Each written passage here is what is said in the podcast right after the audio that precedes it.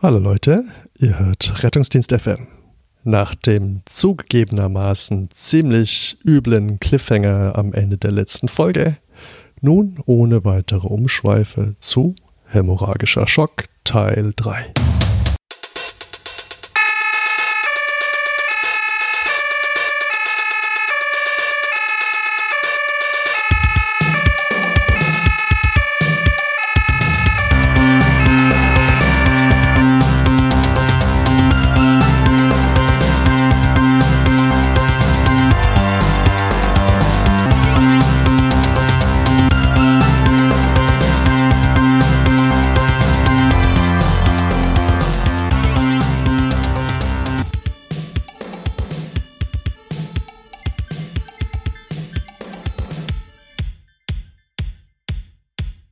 ich mich recht entsinne, es war ein schöner Tag im Herbst.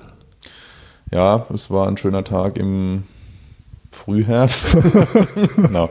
Also letztlich ähm, war das so, es, es, ging um einen jungen Patienten, der ähm, auf einer Baustelle zugange war und der ähm, hat, wie auch immer, ähm, keiner weiß es im Nachhinein, auch er selber nicht, ähm, mit einer Motorsäge gearbeitet und hat dabei ähm, sich mit dieser Säge in der Leiste verletzt und zwar relativ eindrücklich ähm, so dass er sich ähm, bei diesem Sägeschnitt leider äh, relativ gezielt ähm, die ähm, Arterie und die Vene in der Leiste eröffnet hat und dann entsprechend massiv geblutet hat. Ja. Also ich, ich finde ja Baustelle, Kettensäge und Leiste ist schon eine blöde Kombi. Ja, also genau, so fangen die schlimmsten Geschichten. I, I got a bad feeling about it. Ähm, also der Patient ist dann entsprechend einfach massiv ausgeblutet. Die Kollegen von ihm hatten jetzt kein richtiges Konzept, wie man das Problem unter Kontrolle kriegen könnte. Haben aber die Bauarbeiterkollegen? Ja. Ah, okay. Haben aber einen, einen, Rettungsdienst gerufen zügig, der auch glücklicherweise ziemlich schnell vor Ort war, weil es in der Nähe von der Rettungswache war. Ähm, Allerdings war es schon zu dem Zeitpunkt so, nachdem die äh, Kollegen den Patienten mal aus der dunklen äh, Ecke, wo er lag, ähm, irgendwo hingebracht hatten, wo man ihn mal zumindest begutachten konnte, war der im Kreislaufstillstand. Oh je. Ja. Ähm, die, äh, der Notarzt hat dann entschieden, uns mit dem Medical Intervention Car nachzualarmieren, weil relativ klar war, dass halt hier ein hämorrhagisch bedingter Kreislaufstillstand vorliegt und die Therapieoptionen, wie wir es schon gesehen haben, ziemlich begrenzt sind aktuell noch. Ja. Ähm, man hat dann, was ziemlich clever war, so ein improvisiertes Junctional Tourniquet angelegt. Also sprich, man hat auf die Leiste eine, eine ordentlich dicke Kompresse draufgepackt, obwohl es zu dem Zeitpunkt quasi nicht mehr geblutet hat, aber absehbar war, dass dort das Problem ja. ist. Ne? Hat dann eine, Blutdruckmanschette da drauf gepackt und dann eine Beckenschlinge drum gezogen und die Blutdruckmanschette aufgepumpt. Ne? Also das bringt natürlich schön punktuell Druck da drauf, ohne dass einer die ganze Zeit von Hand drücken muss. Also fand ja. ich ziemlich elegant. Das, das ja. heißt, die, die Blutdruckmanschette war dann einfach als Ballon, also nicht ja, zirkulär, war sondern. Das Druckpolster an der okay. Stelle. Ne? Das ist, gibt ja so kommerzielle Systeme, die genau das machen. Die sind ziemlich teuer und die kauft bei uns quasi niemand für einen Rettungsdienst, weil es extrem selten gebraucht wird. Aber eigentlich bringt das Konstrukt den gleichen Effekt. Ne? Mm, das, das ist diese, diese Konstruktion mit dieser Halbkugel, glaube ich. Ne? Und. Äh ja, das, das ist so ein bisschen aussieht wie so eine Schraubzwinge, was du meinst. Ja, das gibt es. Das gibt es einmal quasi, was aussieht wie eine Schraubzwinge und dann gibt es noch ein anderes System, was eine modifizierte Beckenschlinge ist, die eben extra so vorgefertigte, aufpumpbare Kiesen hat. Ja. Aber, aber im Prinzip eine normale Beckenschlinge und dann das Blutdruckmessgerät mit, mit entsprechenden Kompressen und Auflagen drunter. Einfach da drunter, genau, und dann kannst du es aufpumpen und dann bringt es relativ gut punktuellen ja, Druck halt ähm, in die Leistenregion. Klingt elegant, ja, ja. Wo man ja sonst ziemlich schlecht schlecht ab. Also du kannst halt von Hand komprimieren, aber mit dem Tourniquet hast du keine Chance. Ne? Ja. Gut, das hat natürlich das Problem nicht gelöst, aber war halt äh, die Idee dahinter war, ähm, die, überhaupt zu ermöglichen, diesen Patienten wieder aufzufüllen, weil es war klar, der, das Gefäßsystem ist einfach so leer, dass das diesen Kreislaufstillstand bedingt hat. Er, hat noch, er hatte noch ein bisschen Rhythmus, also ein bisschen was hat das Myokard noch äh, gemacht offensichtlich, hat noch, noch geschnappt, ja, aber dem ging es richtig schlecht. Ja. Ähm, er ist dann zügig beatmet und intubiert worden. Man hat ähm, festgestellt, dass der Venenstatus halt in der ausgebluteten Situation ziemlich schlecht ist, hat deswegen Intraosärzugänge rechts und links in Humerus gebohrt. Mhm. hat dann ähm, äh, Vollelektrolytlösung und ähm, Häs laufen lassen. Ähm, hat dann, nachdem das alles gemacht war, auch ein bisschen mechanisch reanimiert während der Infusion und darunter war es so, dass der Patient zumindest so einen, einen Minimalkreislauf aufgebaut hat wieder. Okay.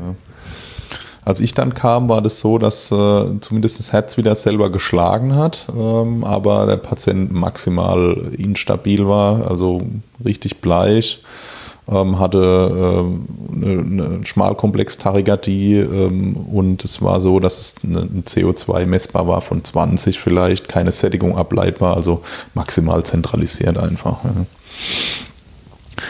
Wir haben dann kurz ein kurzes Timeout gemacht, uns aufgeteilt. Die Kollegen waren quasi dabei, gerade den Transport des Patienten da vorzubereiten. Der war in dieser Baustelle drin. Es war nicht so leicht, da rauszukommen. Also ja. das, das, klassische Load and Go, wie wir es uns vorstellen, funktioniert halt leider oft nicht. Ja.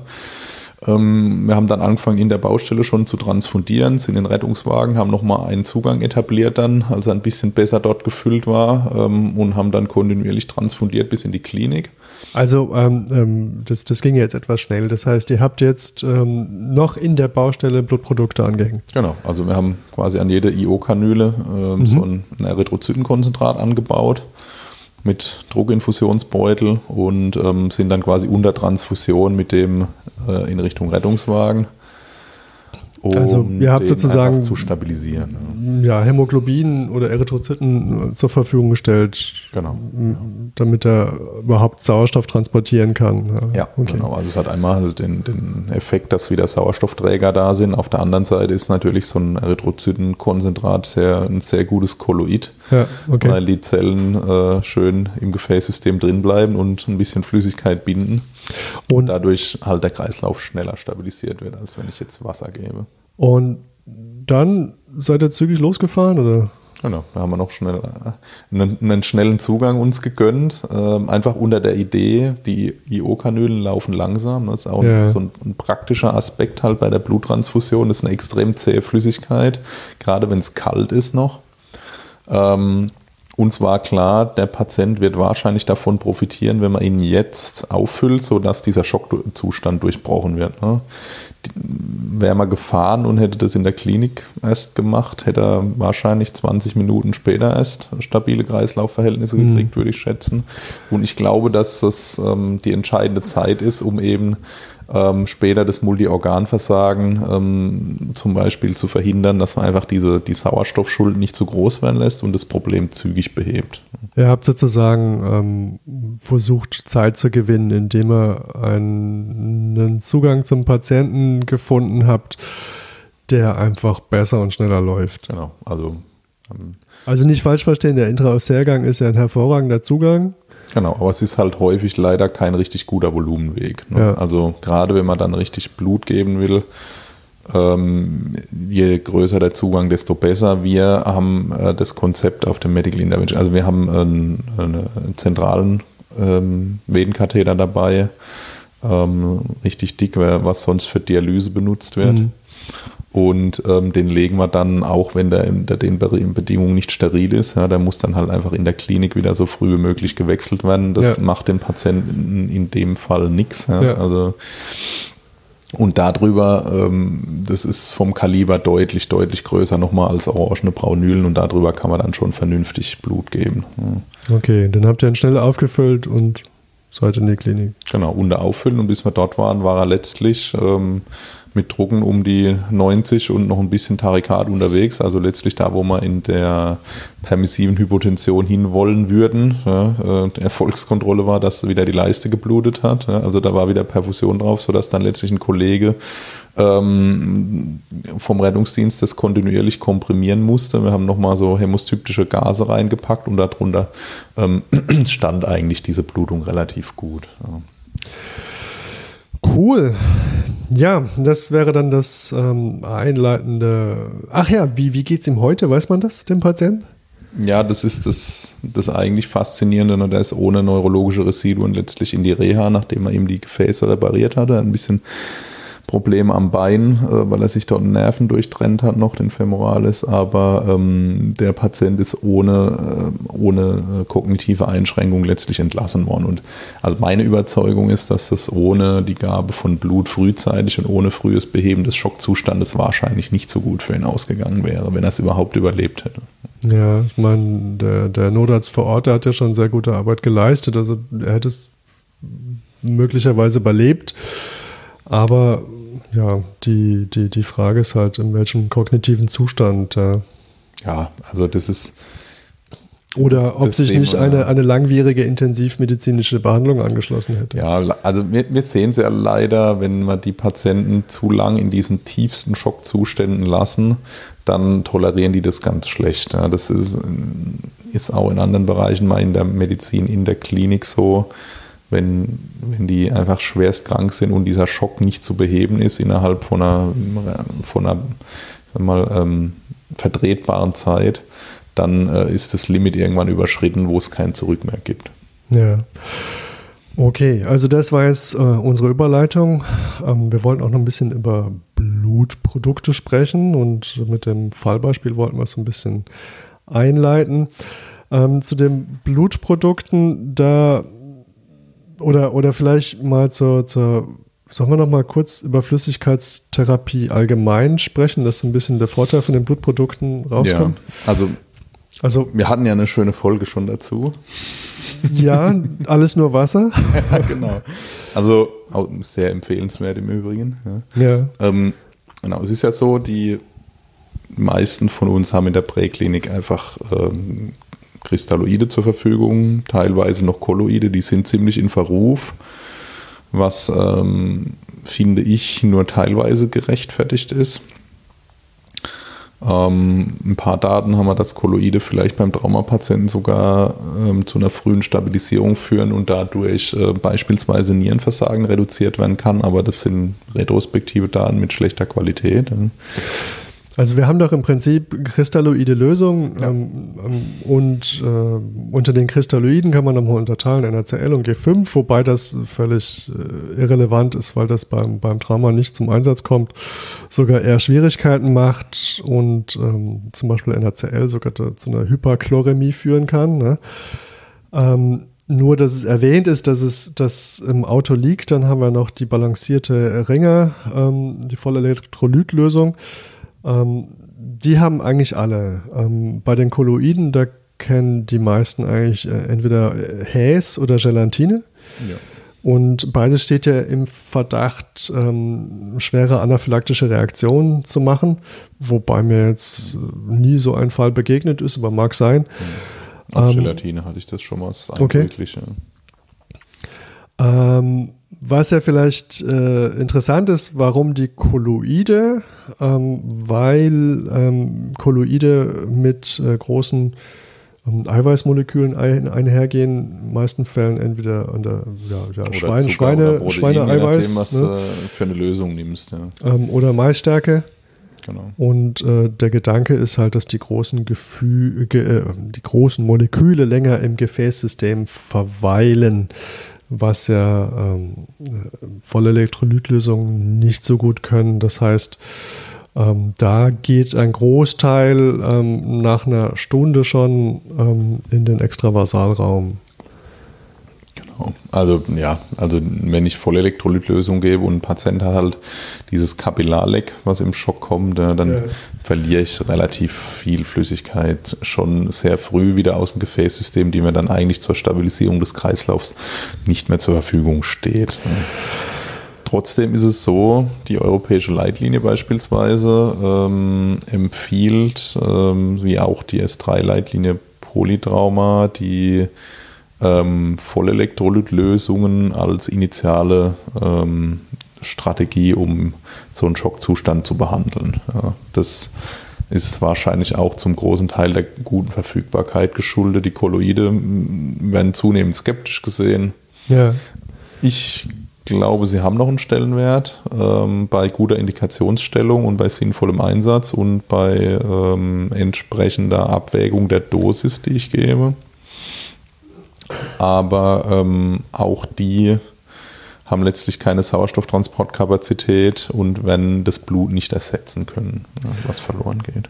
Früher hatten wir doch mal, eigentlich noch gar nicht so lange her, ähm, die Hypertone-Lösung. Die ist irgendwie so mhm. ganz vom Markt verschwunden. Ne? Das ja, war dann Hypertone Kochsalz ganz am Anfang, später dann Hypertone Kochsalz in Verbindung mit Häs. Ja. Aber ja, keiner weiß, wo es hin ist. Ja, Small Volume Resuscitation hieß ja das Konzept. Ähm, es ist irgendwann mal verlassen worden, das, dieses Hyperhäs, das klassische Präparat. Da wurde auch, glaube ich, einfach die Zulassung ähm, nicht mehr verlängert.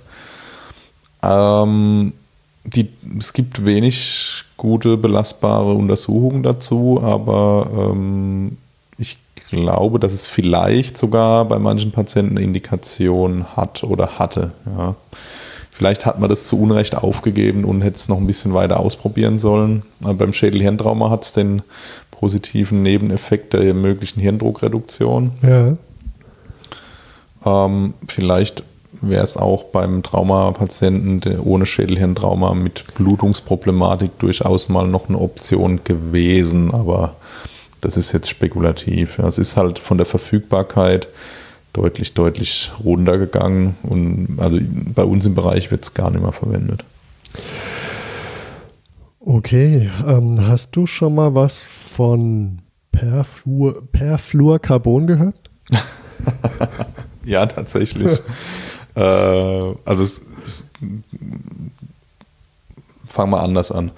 Optimal wäre es ja in unserer Vorstellung wahrscheinlich, wenn, wenn ich Blut verliere und ersetze es einfach durch Blut. Ja. Jetzt ist es so, dass äh, die Lagerung ähm, und die Verfügbarmachung von Blut in der Präklinik sehr aufwendig ist, weil ähm, also bei uns gibt es dazu Vorgaben von der Bundesärztekammer. Ähm, also einmal gibt es das Transfusionsgesetz, dann gibt es dazu Richtlinien von der Ärztekammer, die das Ganze konkretisieren. Ähm, da ist extrem aufwendig die Herstellung, in Verkehrbringung, Lagerung und so weiter von Blutprodukten geregelt. Und das unterliegt strengsten Qualitätskontrollen und wird auch geprüft. Wenn ich jetzt auf der anderen Seite überlege, wie oft ich das brauche in der Präklinik, ist der Aufwand extrem hoch für ein Medikament, weil Blutprodukte sind Medikamente, ja. was ich selten brauche. Ja. Dass ich vielleicht auch häufig wegwerfe, dann, oder? Das, je nachdem, wie du es machst, ja. Also kann ich nachher mal vielleicht erzählen, wie wir das machen. Aber die, was daraus entstanden ist, war halt die Idee, ähm, wenn ich jetzt eine ähm, eine chemische Möglichkeit finde, die Funktion des Blutes, zum Beispiel zumindest die Sauerstofftransportkapazität, ähm, zu ersetzen, dann könnte ich das industriell herstellen und es wäre billiger. Das war jetzt die Idee mit den Perfluorcarbonen. Ich dachte, die Idee hatten die Zeugen Jehovas. Ja, möglicherweise. Die möchten ja auch nicht so viel Blut transfundiert kriegen. Ja. Aber das war äh, unter anderem in Südafrika ähm, ist es relativ stark vorangetrieben worden, wo man ja viele äh, Trauma-Betroffene hat. Aber das konnte sich letztlich nie durchsetzen, weil das nicht so funktioniert hat, wie man sich das vorgestellt ja. hat, leider. Ja, es wäre schön gewesen, da hätte man so eine Art synthetisches Blut gehabt, was man geben kann. Äh, es gibt noch Forschungen in die Richtung, aber bis jetzt gibt es wenig, ähm, was wirklich jetzt praxistauglich wäre. Also der Gedanke ist sozusagen eine, eine chemische Lösung, ähm, die extrem viel Sauerstoff bindet und bei Bedarf dann als Infusion freigibt.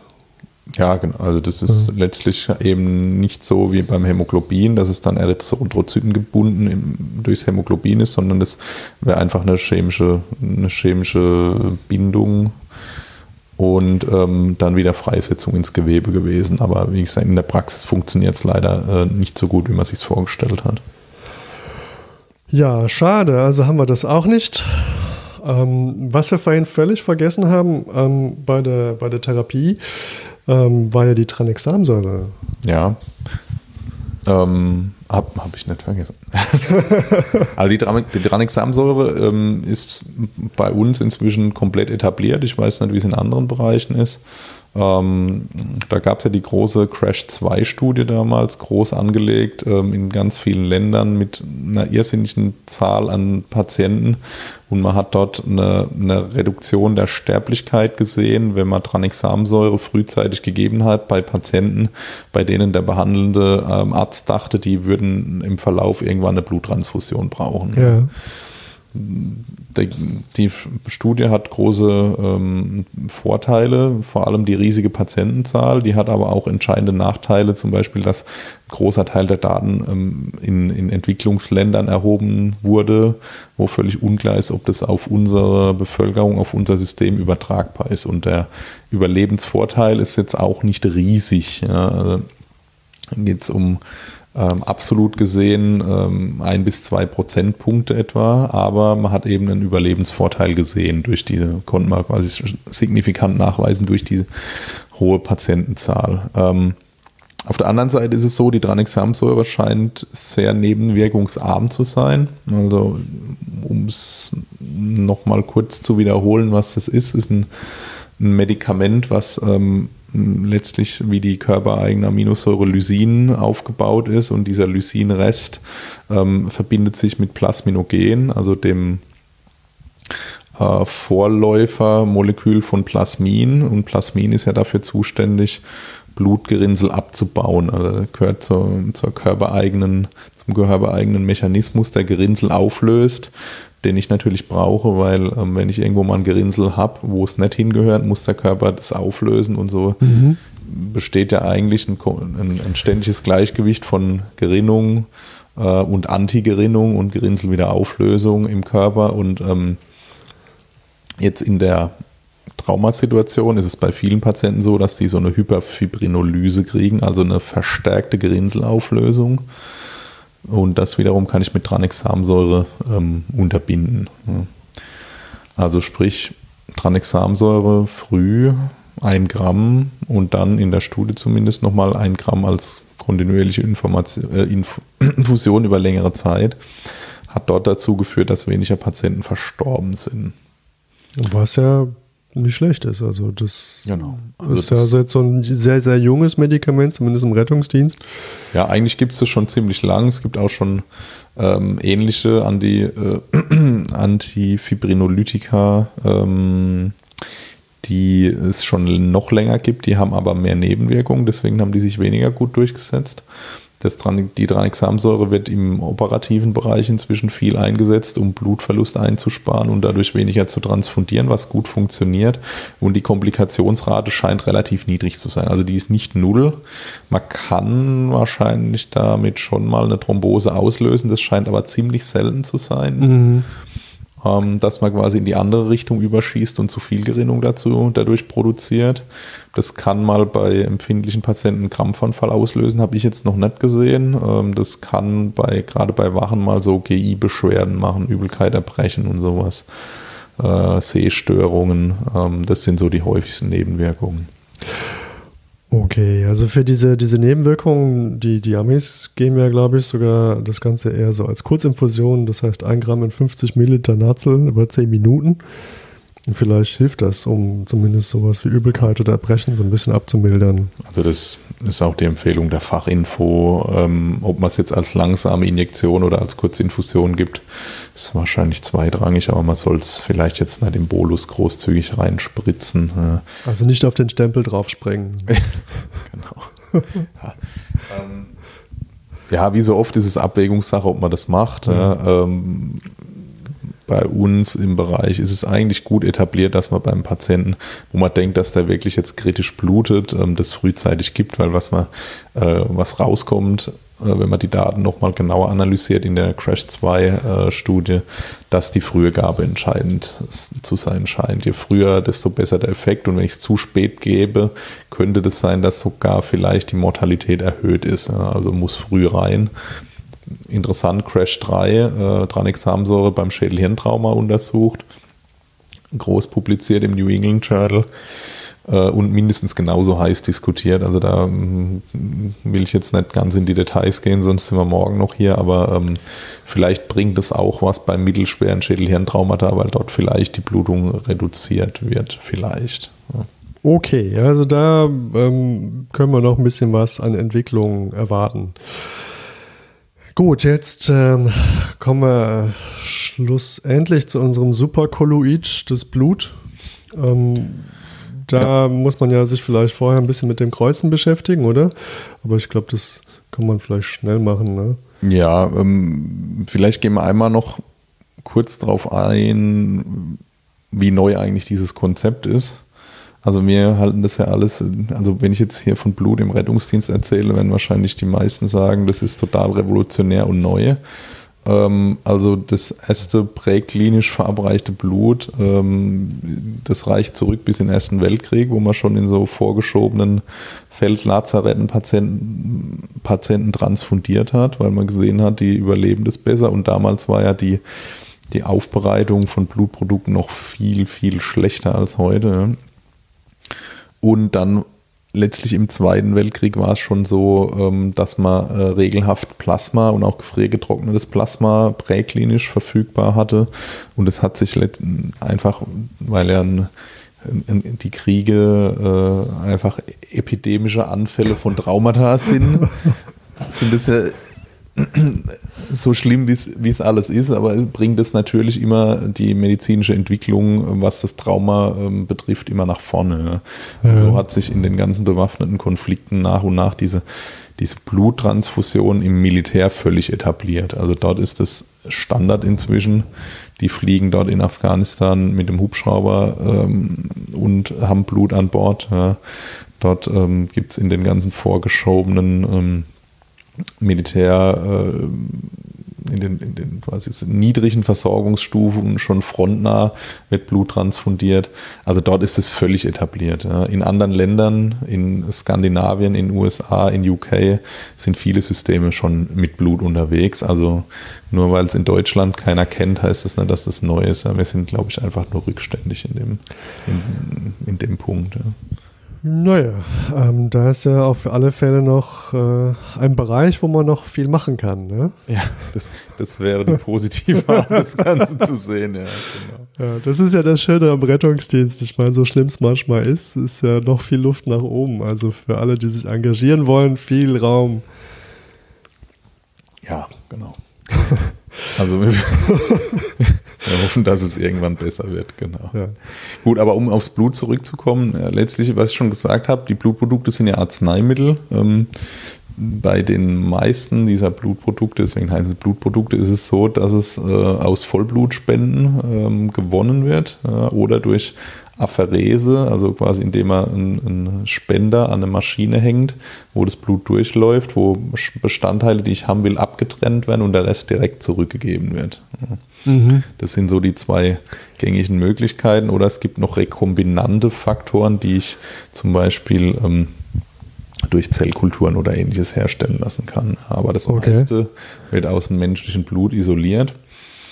Und ähm, dann wird es aufgetrennt in die Bestandteile, die ich haben will. Ja, das ist ja emotional auch sehr belastet, ne? weil es ja äh, eigentlich ein so, so elementarer Saft ist, sage ich jetzt mal, und zum anderen natürlich dann auch immer irgendwelche äh, Infektionsgeschichten durch die Medien getrieben werden, wo sich dann wieder irgendwer ja. mit irgendwas angesteckt hat. Ähm, ja. Ja, das ist glücklicherweise so, dass die sehr sicher sind inzwischen, die Konserven. Klar, also eine, eine Infektion, also was früher ein großes Ding war, war HIV, als man vor allem das Virus nicht kannte äh, und deswegen auch nicht darauf testen konnte. Ja. Ähm, das ist heutzutage extrem niedrig, das Risiko, auch bei Hepatitis zum Beispiel. Äh, also das Infektionsrisiko ist richtig niedrig. Aber ich, ja, ich kann auf eine Transfusion, kann es mal eine Transfusionsreaktion febril oder nicht febril geben. Es kann eine Inkompatibilität auftreten. Ich kann immunisiert werden gegen ähm, Antigene, die da drin sind. Aber ähm, unterm Strich bei einem kritischen Patienten, der das braucht, ist wahrscheinlich das Nutzen-Risiko-Verhältnis deutlich auf der Seite der Bluttransfusion aus meiner Sicht. Ja. Auch wenn Blut an sich jetzt nicht wie früher, wo man so gedacht hat, das gute Blut, ja, äh, Patienten großzügig transfundiert hat. Ja. ja.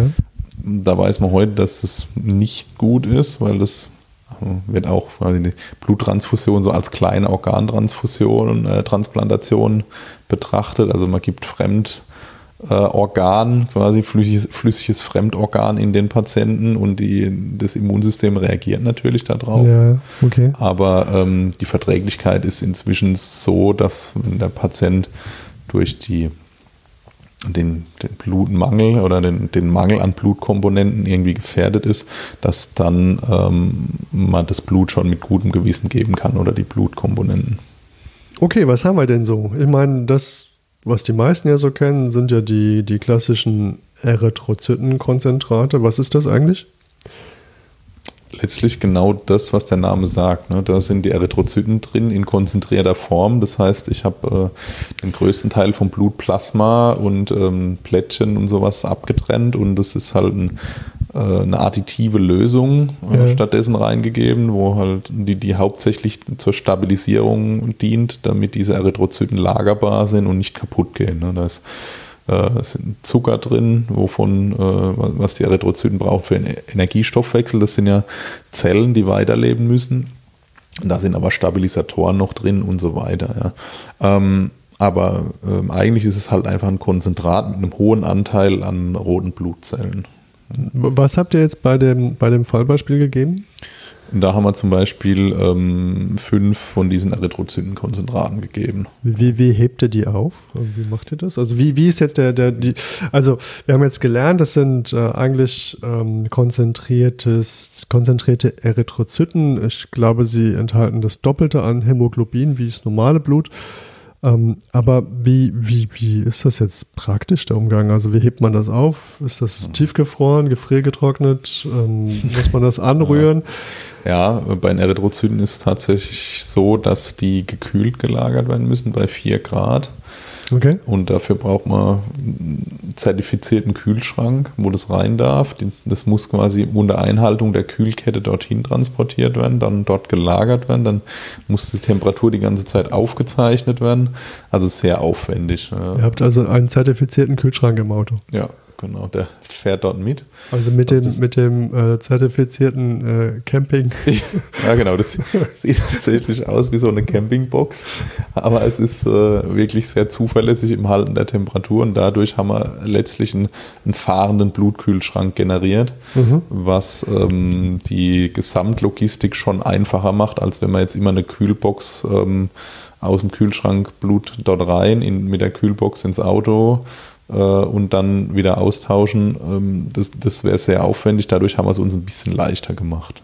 Okay, also ihr könnt das äh, Erythrozytenkonzentrat äh, dauerhaft ähm, in dem Kühlschrank lagern. Genau, also die haben insgesamt so, haben die so eine Lagerungsdauer, je nachdem, was für Additive drin sind, so von 28 bis 49 Tagen Erythrozyten. Mhm, okay. Und bei uns werden sie eben schon eine gewisse Zeit vor Ablauf dieser Lagerzeit ausgetauscht und können dann, falls wir sie nicht brauchen, im Betrieb in der Klinik verbraucht werden, sodass mhm. ähm, diese wertvolle Ressource eben nicht verschwendet wird durch Verfall, sondern dass man die rechtzeitig dann verbraucht. Okay, das, das heißt, eigentlich, eigentlich werden sie im Rahmen zum Beispiel einer Operation oder so sowieso verbraucht.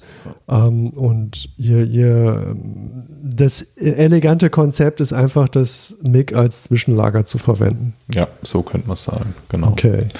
Das hatte man muss kurz halt was zu den Blutgruppen noch sagen. Ja, es gibt ja diese, Blut muss ja kompatibel sein. Jetzt auf einmal. Kann ja, kann ja nicht jedem Patienten jedes Blut geben. Das hat man ja früher gedacht bei der Bluttransfusion und musste dann ähm, schmerzlich lernen, dass man ähm, erstmal, dass man nicht einfach Pferde- oder Schafsblut in Menschen äh, geben kann, ohne dass was passiert ähm, und auch nicht jedes Blut ähm, vom Mensch zu Mensch. Also das das Hauptblutgruppensystem ist ja dieses AB0-System. Aha. Dann gibt es noch das Rhesus-System, was äh, interessant ist. Das war was mit dem Affen, ja? Ja, genau. Und dann gibt es noch diverse andere, die aber ähm, erstmal deutlich zurückstehen. Aber im AB0-System muss ich äh, eine Kompatibilität haben, sonst äh, macht das Immunsystem die fremden Blutzellen kaputt. Also man kann entweder eine Blutgruppe 0, eine Blutgruppe A, B oder AB haben, sowas, ne? Genau. Und ähm, je nachdem, wie das aussieht, ähm, verträgt sich das eine mit dem anderen oder eben nicht. Ja, und da ist es eben so, dass es ähm, die Blutgruppe 0 ähm, auf der Oberfläche weder ähm, das Merkmal A noch das Merkmal B hat und deswegen Antikörper ähm, in dem Empfänger sehr unwahrscheinlich sind, die diese Blutzellen kaputt machen. Also das ist quasi, wenn ich dann noch den Rhesusfaktor negativ habe, ist das sozusagen das Universalblut, was ich ähm, geben kann, ähm, ohne vorher die Blutgruppe des Empfängers zu bestimmen, weil das ist ja draußen unser Problem in der Präklinik. Ne? Das ist, in der Klinik wird sehr aufwendig im Labor die Blutgruppe bestimmt. Es werden auch noch Antikörper gegen die, die selten sind, nochmal aktiv gesucht. Es, es weiß die, auch niemand seine Blutgruppe. Das nein, genau. Und selbst wenn er uns das sagen würde, würden wir uns nicht drauf verlassen, ja, weil ja. die, ähm, die inkompatible Transfusion schon katastrophale Folgen haben kann. Ja. Also das kann bis, durchaus bis hin zum Tode führen. Deswegen wollen wir das natürlich auf jeden Fall vermeiden. Deswegen, wir haben jetzt nur Blut ähm, der Blutgruppe 0 mit Rhesusfaktor negativ dabei. Wenn ein Patient keine ungewöhnlichen irregulären Antikörper hat, kann man dieses Blut dem Patienten transfundieren. Also sozusagen immer. Also wenn euch jemand sagt, ihr seid eine Null, ja, dann äh, muss euch das nicht abschließend frustrieren. Ihr könnt vielleicht trotzdem ähm, genau, beim, beim, Blutspenden, beim, Blutspenden, findet ihr viele neue Freunde. Ja. Also ihr könnt schon helfen. Also okay.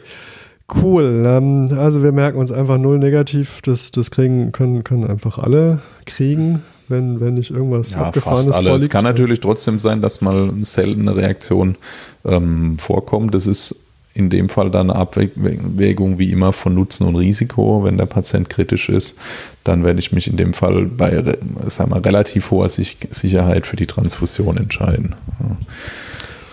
Genau, das sind die Erythrozyten ob das einen Überlebensvorteil bringt.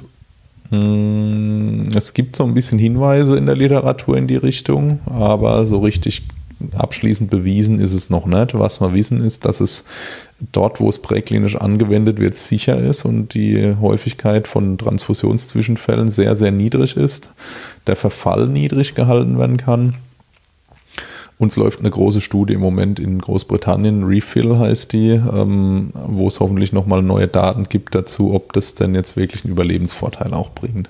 Die, die Tommys haben immer schöne Studien mit schönen Namen. Also so ja, Paramedic haben, und Refill und die äh, haben vor allem ein, ein, ein, sehr lockeres äh, Datenschutzgesetz, was es ähm, wirklich viel schöner und einfacher macht, äh, dort groß angelegte Studien zu machen. Also Datenschutzgrundverordnung ist wichtig, aber für die medizinische Forschung ist es ein riesiges Hindernis bei uns, muss man leider so sagen.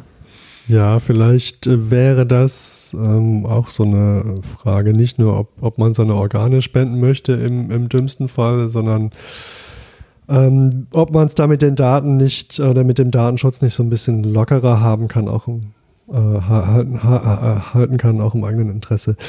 Okay, ähm, jetzt haben wir die EKs gehabt. Was habt ihr noch so auf dem Auto?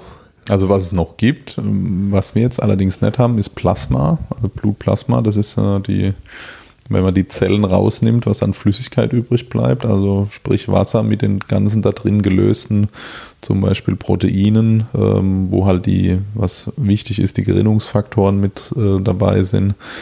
Ähm, beim Plasma ist es so, dass es ein bisschen mit dem Lagern schwierig ist. Und Plasma wird nach der Spende tiefgekühlt.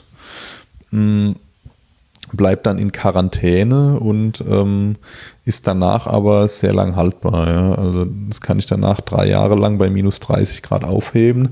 Das Problem ist halt, wenn ich tiefgefrorenes, also einen Kühlschrank, der minus 30 Grad schafft, ins Auto zu packen, ist schwierig.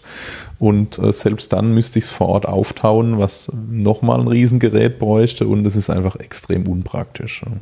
Ja, das, das leuchtet mir sofort ein und äh, wirft dann sofort die Frage auf, das habe ich vergessen zu fragen, wenn, wenn ihr jetzt die EKs bei 4 Grad lagert, ähm, wie kommen die denn in den Patienten? Mit 4 ja. Grad oder macht ihr die warm? Das ist tatsächlich ein schlecht gelöstes Problem in der Präklinik. Es gibt ähm, Wärmegeräte, die, mal, die transportabel sind. Die sind aber von der Leistungsfähigkeit ziemlich schwach. Die schaffen nur ein paar wenige EKs warm zu machen, bevor die Akkus leer sind. Die ja. reduzieren die Laufgeschwindigkeit teilweise deutlich, sodass ich dann nur langsam transfundieren kann. Ähm, wir haben noch kein System, mit dem wir so zufrieden sind, dass wir das präklinisch einsetzen. Das heißt, letztlich machen wir es so notgedrungen, dass wir die EKs kalt geben, was halt vor dem Hintergrund der Hypothermie ähm, unpraktisch ist. Also ja. eigentlich würden wir das so gerne vermeiden. Aber es ist einfach im Moment noch so, dass wir kein gutes System haben. Wir haben in der Klinik extrem leistungsfähige Geräte, die sind aber sperrig, massiv sperrig und die kriegst du nicht nach draußen. Die brauchen eine 220 Volt Versorgung, sind riesengroß. Also die sind für die Anwendung jetzt in der Notfallsituation schlecht geeignet, leider. Okay, also da haben, haben wir eigentlich zwei, zwei Big Player bei den Blutprodukten, nämlich das, das Erythrozytenkonzentrat und das Plasma.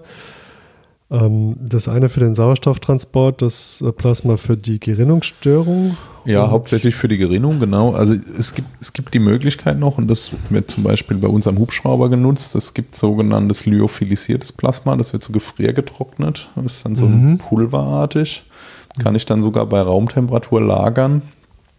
Das ist deutlich besser handelbar natürlich.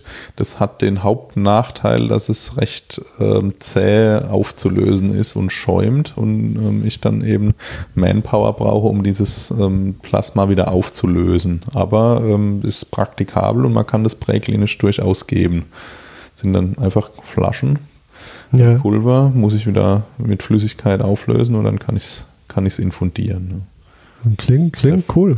Der Vorteil ist vom Plasma, dafür ist es eigentlich natürlich nicht gedacht, aber zusätzlich zum, zu den Gerinnungsfaktoren bringt es natürlich einen schönen Volumeneffekt, weil Proteine drin sind. Also wieder das, das Kolloid, also die, die großen Moleküle, die dann im Intravasalraum bleiben. Genau, also gibt es zwei Studien auch, die das mal untersucht haben. Pamper und Combat heißen die. Einmal mit einmal luftgebunden, einmal bodengebunden. Ähm, einmal ähm, es was, einmal bringt es nichts. Ja, viermal so. Und letztlich ähm, sind wir so schlau wie zuvor.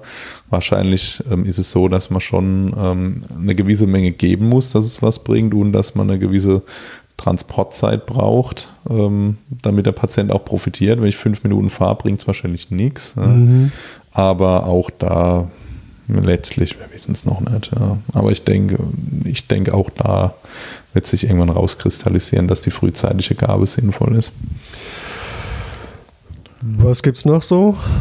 Thrombozyten fehlen uns noch, zellulär. Okay. Ne? Ja. Das wäre schön, wenn wir die geben könnten für die Gerinnung. Ja. Die sind ja wesentlich in der Gerinnungsfunktion, die sind aber ziemlich schlecht handelbar. Die werden bei Raumtemperatur ähm, gelagert und müssen die ganze Zeit ähm, hin und her geschaukelt werden, damit die äh, mhm. nicht schon im Beutel klotten und halten nur vier Tage. Das heißt, die rechtzeitig zu transfundieren ist echt extrem schwierig.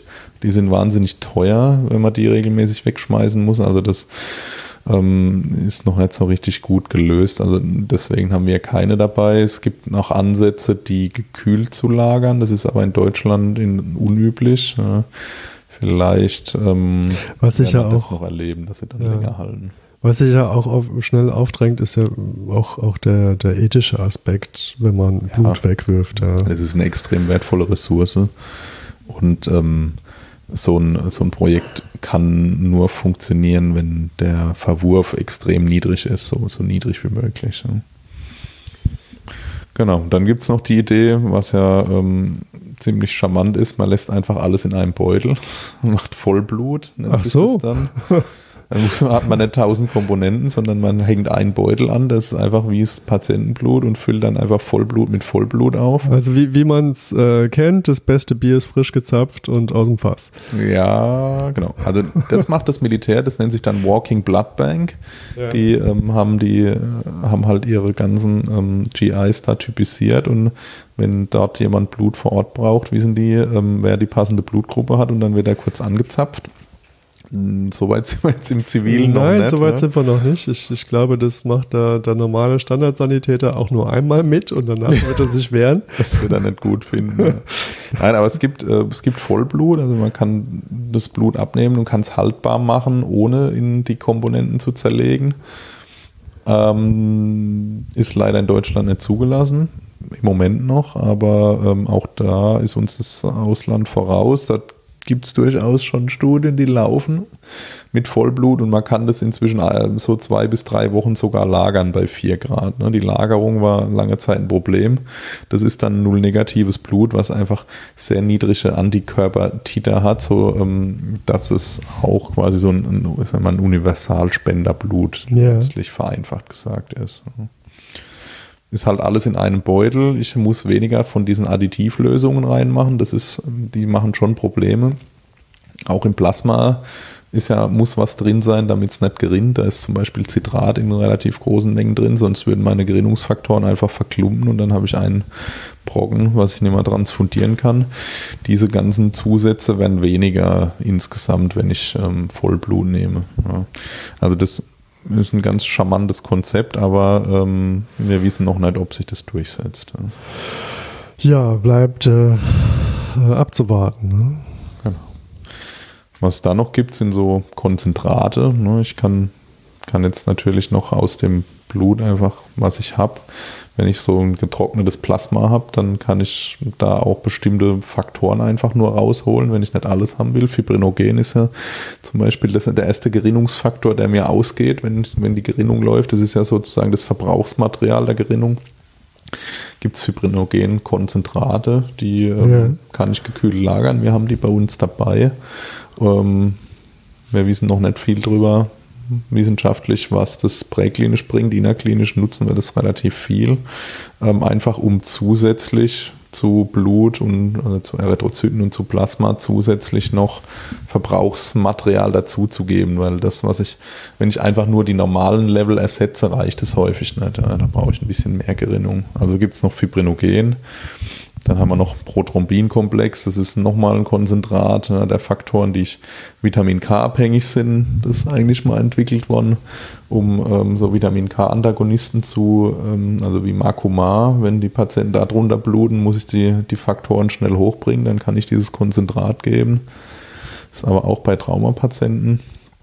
Also es wäre der direkte Weg, der, der Umweg wäre ja über Vitamin K. Genau. Das, dann muss Also, halt das der Leber manch, Manche Zeit kennen es als geben. Konakion, Ja. aber dauert ein paar Tage. Ne? Genau, das dauert ein paar Tage und wenn ich es halt sofort haben will, gebe ich so ein Prothrombinkomplex-Präparat und habe dann ziemlich schnell wieder normale Faktorlevel und das ist recht gerinnungspotent ähm, und hilft häufig auch bei Traumapatienten. Aber auch da, die Daten, die wir haben, sind aus der Klinik. Mhm. Ja. Wir nehmen es auch präklinisch und man wird sehen, mh, was daraus wird. Ja. Aber es ist halt, diese Faktorkonzentrate sind deutlich besser zu lagern jetzt als Blut zum Beispiel, weil die halt können halt normal in den Kühlschrank und ich muss jetzt nicht extra so einen Spezialblutkühlschrank haben. Ja. Gut, Albumin gibt es noch, unser Hauptprotein im Blut. Aha. Das ist einfach so das, das könnte man so das natürliche Kolloid äh, nennen. Ja, wird auf der Intensivstation viel verwendet, ähm, Ja. hat halt vielleicht nicht so das anaphylaktische Potenzial jetzt von Häs oder von Gelatine ist halt sauteuer und ähm, auch da weiß man nicht, ob es was bringt. Ist im Moment für Traumapatienten ähm, nicht empfohlen, weil kein Benefit gezeigt ist jetzt gegenüber äh, Kristalloiden. Auch da ist, glaube ich, das letzte Wort noch nicht gesprochen. Genau. Das sind so die wesentlichen Präparate, die es so gibt. Die Frage ist, was mache ich da draus? Ja, ähm, es, es gibt so Konzepte, in die das eingebettet ist. Ja. Gebe ich jetzt, keine Ahnung, wem, welchen Patienten transfundiere ich und wie viel von welchem von diesen ganzen Sachen gebe ich ihm. Hm, Also die im Militär sind so Protokolle mit festen Schemata häufig drin, irgendwie, keine Ahnung, drei EK, drei Plasmen und ein Thrombo oder so, immer, immer so feste weiter. Ja. Ähm, das ist halt schön einfach, aber wahrscheinlich muss ich ab und zu noch ein bisschen Faktoren dazu tun. Also es ist relativ komplex. In der Klinik kann man die Gerinnung gut messen mit neuen Verfahren. Draußen geht es nicht. Ja. Draußen ja. werden wir halt nach Hämodynamik Blut geben und nach Erfahrungswerten. Und das Feintuning wird dann in der Klinik stattfinden müssen. Gut, ich meine, da, da sind wir jetzt auch äh, äh, an dem Punkt, äh, da, da geht es ja darum, irgendwie die nächste halbe Stunde zu überbrücken genau. und uns dann akut besser zu machen. Und das Feintuning, wie du schon sagst, muss ja dann in der Klinik erfolgen. Ja. Genau, sonst kommen wir wieder genau in den Bereich, wo wir uns verkünsteln ja. äh, und wir wollen möglichst wenig Zeit verlieren.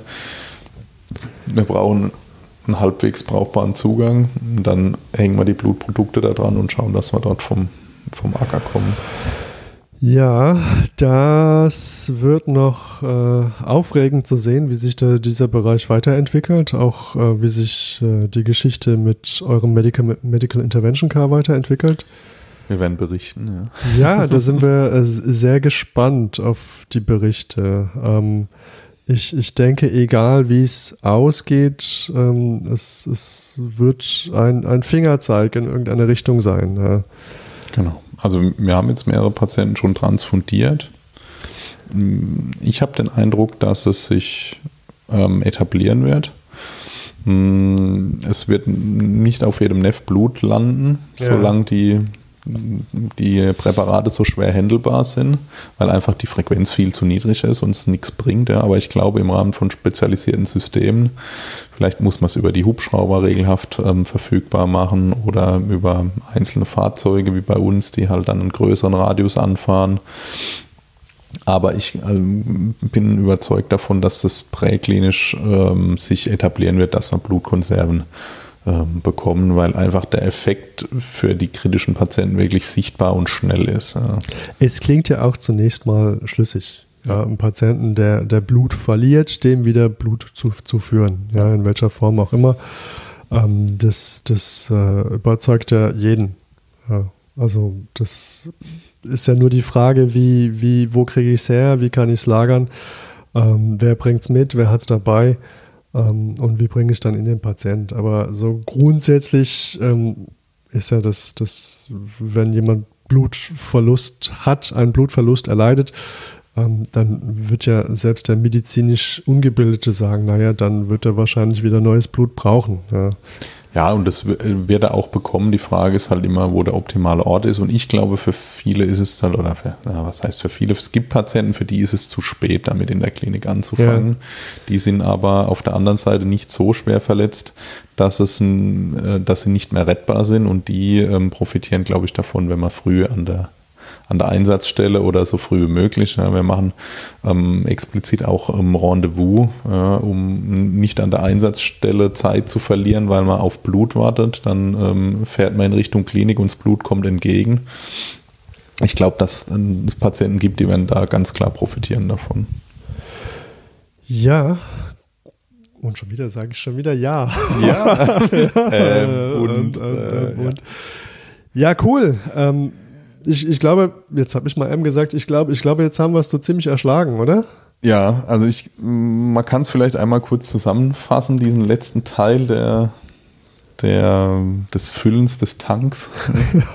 also es gibt dieses Konzept, das nennt sich dann Damage Control Resuscitation. Ja, das kommt so aus der Ecke, ähm, die, die ähm, Navy hatte mal so ein Konzept oder hat es immer noch, das nennt sich Damage Control und ja. das ist einfach ähm, man hat überlegt, wie schaffe ich das, wenn ein Schiff massiv beschädigt wird? Was ist das Effektivste, um das Sinken dieses Schiffs zu verhindern?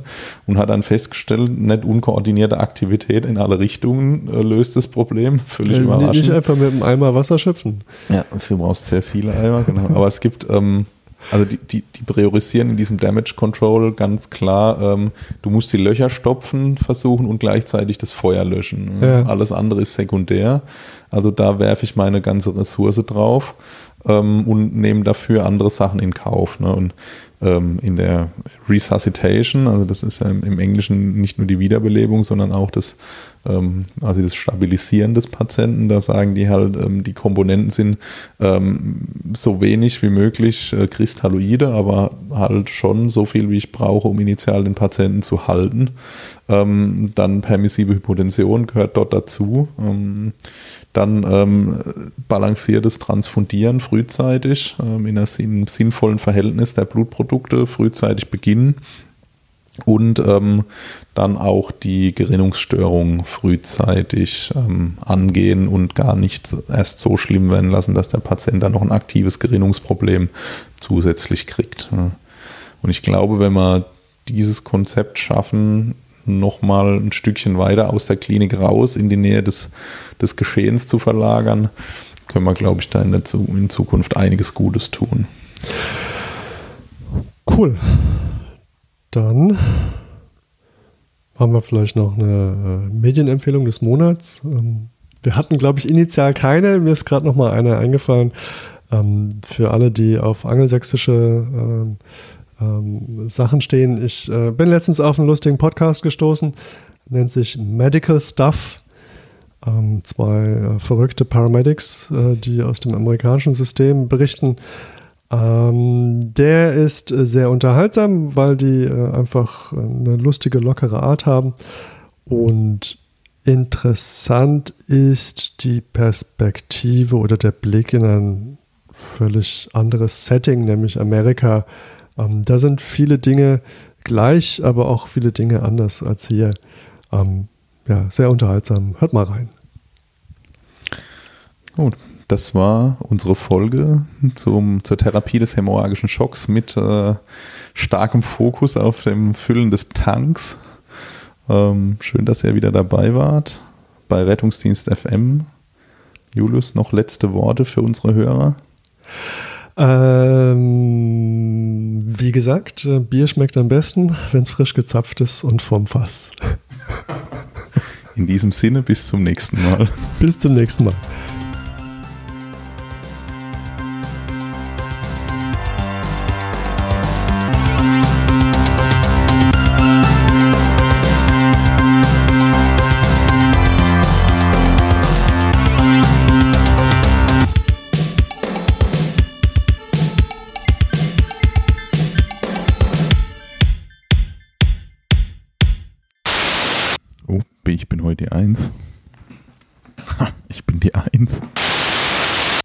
Also das, das Konzept, äh, was du ansprichst, das äh, nennt sich ja permissive Hypotension. Fachwort.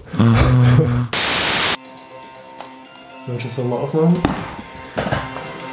Ähm, lass uns doch das.